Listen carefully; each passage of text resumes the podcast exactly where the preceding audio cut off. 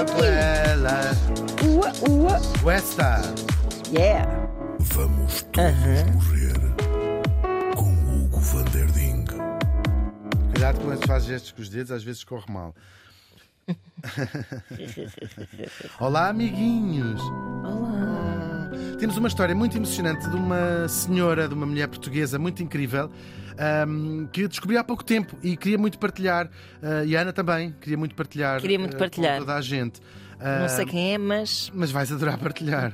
Neste dia, estávamos em 2022, portanto há muito pouco tempo, uma- Uhum. um recente cadáver. E morria em Torres Vedras, uma cidade que diz muito. Ah, Diz muito, da tua claro. É o meu, esposo. É verdade, e passas lá férias. eh, Tipo, vou lá muitas vezes, claro.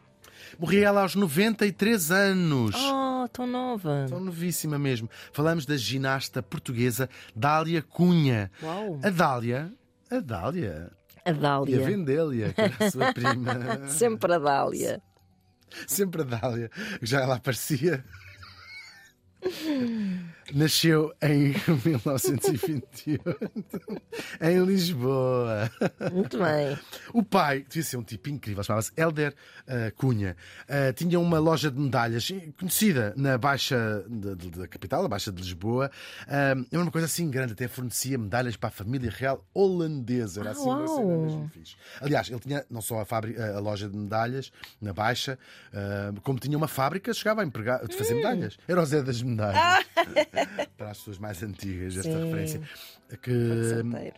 o Roque Santeiro, é verdade, que morreu depois asfixiado pelas próprias medalhas. Pois foi. Pá, tão bom. Soterrado pelas, Tão pelas bom. medalhas. Não o Helder Cunha, o Mas o Zé das medalhas. Do Roque Santeiro. Pronto, empregava 40 pessoas, portanto, uma fábrica já Uhum. de bastantes dimensões. Além disso, eh, este Helder Cunha era daquelas pessoas que às 5 da manhã já fez duas máquinas de roupa, já Ah. matou duas churicas, Não consigo.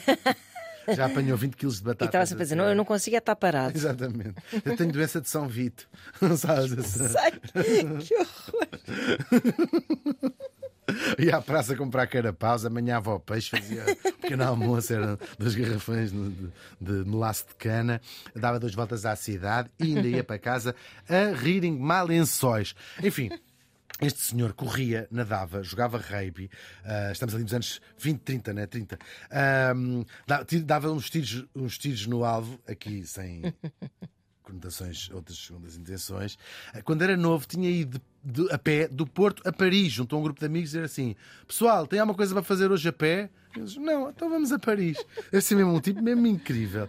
Ah, e depois, ah, já a nossa Dália e irmã, que se chamava Natália, ah, tinham nascido, eram mi- mirinhas.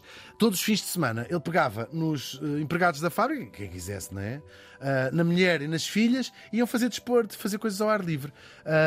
Isso- o programa favorito deles era pegar nas bicicletas, eles moravam até na Rua Garrete, por acaso, descobri onde é que eles moravam. Chique. E, ah, sim, mas eram umas águas fartadas, Ah, pronto, tinham, que subir, amaranhar os, cinco andares. Ah, e iam, ahm, iam para, para a Rábida de bicicleta, provavelmente apanhavam o, o, o, o bar- barquinho, não é? Ah, pois, tenho que apanhar o barquinho. Ou se calhar ia de bicicleta também no Tejo, se fores muito depressa. Muito rápido, Olha consegues ir à superfície. Como fez Nosso Senhor Jesus Cristo, Pois que foi. foi o truque Era um monociclo. Exato, ele fez assim. Muito rápido. Mas é aqueles lagartitos, sabes? Que Sim, ele- saltam Eh, nas águas. porque- mas, eh, Nosso Senhor, desculpa a pergunta, já que está a, a andar sobre as águas, porquê é que está sempre a mexer os pés? Ele, não, não, não, Nada, não. Continua, continua. Siga, siga, não há aqui nada para ver, não há aqui nada para ver. Agora não consigo responder. E me, pronto, mais nada. E além de lá, iam eles para a Rábida. E pronto, já a nossa Dália e a nossa Natália eram crianças, para 6, 7 anos. O que é que ele fazia em casa? Tinha uma barra de ferro. E a, a- não, é mentira. Tinha uma barra de ferro que ele lá punha numa porta, suponho eu, punha uma moedinha em cima da barra de ferro e Ai, dizia meu assim: Deus. As meninas que conseguirem ir lá acima ficam com a moeda. Ou seja, isto é fazer. Lá faziam elevações. Claro. Elas adoravam, adoravam. Pois, pois, pois. Adoravam esta. esta, esta Eu, de facto, história. eu às vezes não sei o que é que é de fazer com o meu filho. Não, e o desporto é incrível porque ficam entretidos e depois dormem muito bem. É como, é como ter um Como labrador. um labrador. Cansa-os, cansa-os. Cansa, cansa, cansa, continua, continua. Muito fixe. Ah, e pronto, lá elas amaranhavam. Claro que neste cenário tão desportista em casa só havia dois caminhos. Ou as filhas se tornavam umas bêbadas e umas drogadas, ou umas desportistas. Foi a segunda opção. Podia ter sido uma vida menos interessante do que se fossem bêbadas ou drogadas, mas por acaso não é verdade. Pronto. Dentro do desporto tem uma vida mesmo incrível. Elas foram ambas ah, figuras primeiras do desporto no feminino em Portugal, sobretudo a nossa Dália. É, é verdade. Sempre a Dália. Tumba, tumba, Sempre. bicicleta, boxe. Numa altura, não vamos esquecer isto. O modelo do Estado Novo e da mocidade é, portuguesa para as mulheres era serem boas donas de casa e mais nada. Claro. Cozer, bordar e saber O fazer que assados. significaria ser. um- Exato, sem se queimar, o que significaria. o que significaria esse arrojo, não é? De fazer carreira no Imenso. desporto. Imenso, imenso, imenso, imenso, imenso. imenso. Ahm, claro, ela diz: "Ah, fazer assados sem me queimar. que seria? A primeira vitóriazinha dela, a primeira vitóriazinha dela é no Jardim Zoológico, tem ela miúda, numa corrida de sacos, aquelas corridas de sacos que se Ah, uau, faziam. tipo gincana. Tipo gincana. E ela vence, o, arruma os rapazes todos. Pumba. Dentro de um saco, sumba, sumba, sumba, Sá, sumba, sá, sumba, sá, sumba, sumba, Sumba, sumba. Como Nosso Senhor Jesus Cristo. E num saco por cima da água. Gravíssimo. Aos 9 anos, ela vai se estrear no tiro ao alvo e começou logo a limpar medalhas em muitas provas e em muitas modalidades: corrida, patinagem, lançamento de pesos. O pai terá feito medalhas para a própria filha. Ah, pois é, se calhar. Será que era assim que ela ganhava mais nada?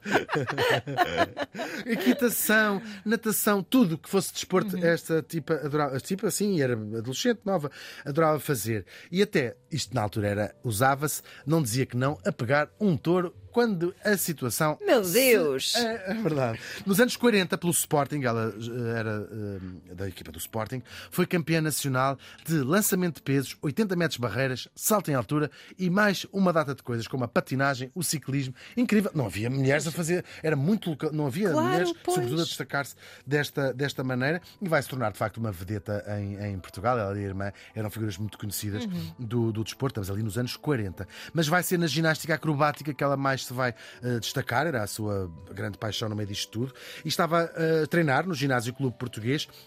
Onde vai conhecer o que vai ser o seu treinador, o alemão Josef Samar. Aliás, ela é conhecida eh, também por eh, Dália Cunha Samar, já vamos perceber porquê. Ele tinha vindo de Itália para Lisboa e a primeira impressão dos dois foi péssima. Ele falava italiano, era a língua mais próxima do português para, para se fazer entender, e ela está lá a treinar nas barras, assim, em fazer o pino para ir em cima de umas barras, e ele começa-lhe a gritar assim. Está ferma, está ferma. E a Dália disse assim: Está ferma? Mas que é isto? Ai, isso é lindo. E ainda por cima, ela tinha ganhado há relativamente pouco tempo, tinha ficado em terceiro lugar, uma dama de honor, num concurso das Miss, da Miss Portugal. E ela disse assim: Está firme, vais-me mostrar o teu caixote do lixo, ó filha. da-" Epá, e- e esse, essa pequena nota que deste como à parte também é incrível que no meio disso tudo ainda ganhou. É verdade, é verdade, vai tudo a correr. Ainda ganhou. Dá cá Dama a de coroa. honor. É uma, é uma mulher uau. incrível. Até que ela depois percebeu assim: está ferma, era para quieta, está Exato, quieta, está não, quieta. Não, não te mexas. e a coisa correu, claro, logo melhor a partir daí, porque ele foi, para além de ser seu treinador, também seu marido. Ah, agora, os seus feitos notáveis na ginástica acrobática foram, fizeram com que ela fosse escolhida para integrar, integrar a primeira comitiva feminina nos Jogos Olímpicos, Hum. 1952, em Helsínquia. Na verdade, elas eram só três. Pois. Era a Dália, a Natália, sua Claro, irmã, claro. e uma senhora chamada Maria Laura Amorim. Lá foram as três para a primeira representação. Provavelmente competiram uma contra a outra as irmãs, não é? Não tenho a não cer- sei. Não tenho a cer- Mas imagino que fossem tão poucas, não é? Mas havia mais de, de outras, de outras Claro, equipas. claro, Já claro. havia muitas equipas de todos os países. Portugal é que não tinha uma Bem, em Portugal, equipa. digo eu, sim, Ah, sim, quando sim. treinavam? Sim, ah, sim, sim, seguramente, seguramente, sim, seguramente. Ah, isto vai ser um marco na história do desporto em Portugal, claro. É a primeira Uhum. as mulheres a, a participarem nas Olimpíadas, claro. Elas não trouxeram medalhas, mas não ficaram mal e abriram, sobretudo, a porta a outras participações. Até porque a competição era quase injusta para estas três, eh, três mulheres. As equipas femininas de outros países treinavam há anos, preparadíssimas, com muitos apoios, com era tradição, já tinham tradição no desporto. A história das mulheres nas Olimpíadas vinha em relação a, 19, a esta altura dos anos 50 em Portugal, vinha com meio século de avanço uh, das mulheres uh, de, de, outros países, claro. Na Grécia Antiga, as mulheres não podiam sequer assistir, sob pena de morte, às Olimpíadas. Depois, quando os, o Barão de Coubertin faz renascer as Olimpíadas, estamos no final do século, no século XIX, uh, portanto, estamos no ano de 1896, as primeiras Olimpíadas modernas foram simbolicamente em Atenas, o lugar das, uhum. das antigas. As mulheres não podiam competir nessa primeira e depois participaram. Informalmente, não vinham em lado nenhum nos regulamentos que podiam ou não, e, portanto elas inscreveram-se. 1900 e 1904. A primeira participação oficial nos Jogos Olímpicos de Londres, já com as mulheres a terem o seu próprio uh, espaço nos Jogos uhum. Olímpicos, é em 1908. Sim. Agora, nos Jogos Olímpicos de 1900, a condessa suíça Hélène de Portales foi a primeira mulher a ganhar uma medalha de ouro em vela. Muito fixe. Vou trazê-la também aqui. Acho um que dia sim. destes, é verdade. A primeira medalha olímpica de uma mulher portuguesa chega em 1984 para a enorme Rosa Mota, claro. claro. Era a primeira vez que as mulheres competiam na maratona. É é, portanto, foi a primeira maratona Ai, olímpica Deus, para mulheres pois. também. Esta medalha da Rosa Mota tudo foi. recente, meu É Deus. tudo assim, é mesmo verdade. É uma medalha de bronze, portanto, o terceiro lugar, e é uma medalha da Rosa Mota, que, em boa verdade, destoa lá em casa dela, porque as outras são todas de ouro. A dos Jogos Olímpicos de Seul em 88, Campeonato Mundial de 87, as três do Campeonato Europeu. Ela é, na verdade, a única mulher até hoje a ser simultaneamente campeã olímpica, europeia e mundial. Incrível. Eu já contei aqui muitas vezes que nós somos amigos e falei-lhe pela última vez, agora não queria me comover, ela é tão querida, é mesmo incrível. Liguei-lhe há duas semanas para lhe dar os parabéns. A Rosa Mota é, aos 65 anos, campeã mundial de meia maratona para veteranos e bateu o recorde do mundo com menos 6 minutos do último recorde. Mulher incrível, Ah, incrível. a Rosa Mota mesmo. Vamos voltar à nossa Dália, que era quem estávamos a falar. Ela voltou a representar Portugal depois nos Jogos Olímpicos de Roma, em 1960, e depois mudou-se com o marido para Torres Vedras, onde foram, eram figuras lá em Torres Vedras. Ah, ela antes de se retirar, ainda fez ski, fazia corridas de automóveis, fazia pil- eh, pilotava aviões e ela disse: só nunca fiz foi aquela coisa da asa delta e do parapente. Acaso foi pena. É verdade. Ela foi treinadora de uma coisa chamada Física de Torres, Ah, é- Física, é, sim, é sim. conhecido lá, e era uma das grandes impulsionadoras do desporto lá na região. Há uma entrevista que ela dá, se quiserem procurar, a, Rosa, a jornalista Rosa Ruela na Visão, já tinha ela mais de 80 anos, não a Rosa Ruela, mas a Dália Cunha, Ah, e ela conta: vejo sempre os Jogos Olímpicos na televisão e ficava emocionada com as vitórias de outras mulheres no, no desporto. E também contou. Esta parte é incrível. Só por graça, só para não perder o jeito, ah, com o mesmo espírito daquela miúda que venceu ah, A corrida no a sacos. corrida de sacos no Jardim Zoológico. Ela morava num prédio em Torres Vedras e tinha por hábito acender a luz da escada com o pé. Tão bom. Incrível, mesmo a campeã, a Dália Cunha, morreu faz hoje um ano.